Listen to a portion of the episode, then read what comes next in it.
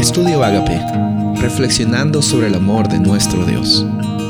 El título de hoy es Acerca de los tiempos pasados, Deuteronomio 4, 39 y 40. Por tanto, reconoce hoy y reflexiona en tu corazón que el Señor es Dios arriba en los cielos y abajo en la tierra, no hay otro. Así pues, guardarás sus estatutos y sus mandamientos que yo te ordeno hoy, a fin de que te vaya bien a ti y a tus hijos después de ti, para que prolongues tus días sobre la tierra que el Señor tu Dios te da para siempre. Muchas veces eh, cuando nos ponemos a meditar acerca de nuestro pasado, a veces nos entra la nostalgia, a veces los bonitos recuerdos, o a veces también los difíciles momentos que hemos pasado.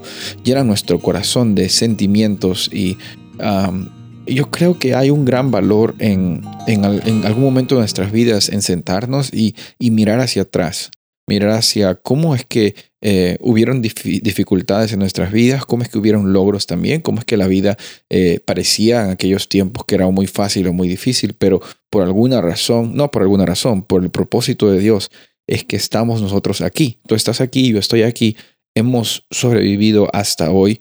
Eh, y no solamente Dios anhela que sobrevivamos, sino que tengamos esa experiencia con abundancia.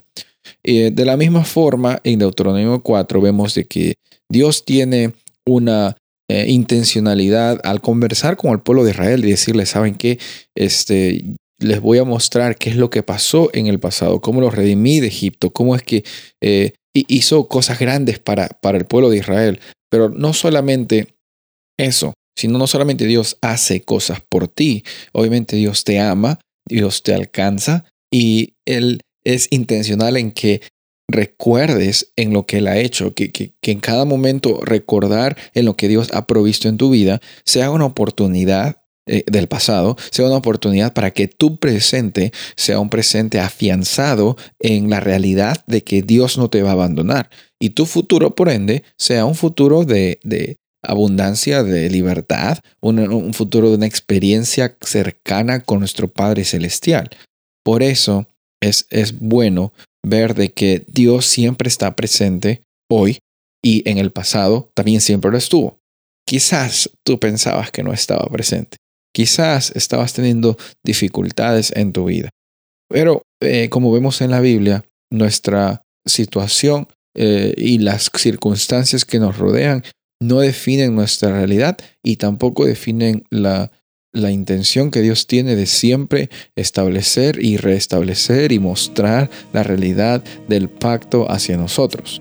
Dios nunca se va a dar por vencido, nunca se da por vencido, porque para Él no es una carga alcanzarte a ti o a mí, para Él es una alegría en realidad estar siempre interactuando contigo, conmigo, con su creación. Recuerda, el pasado siempre trae bonitos recuerdos y también podemos ver allí la guía de la mano de nuestro Dios. Soy el pastor Rubén Casabona y deseo que tengas un día bendecido.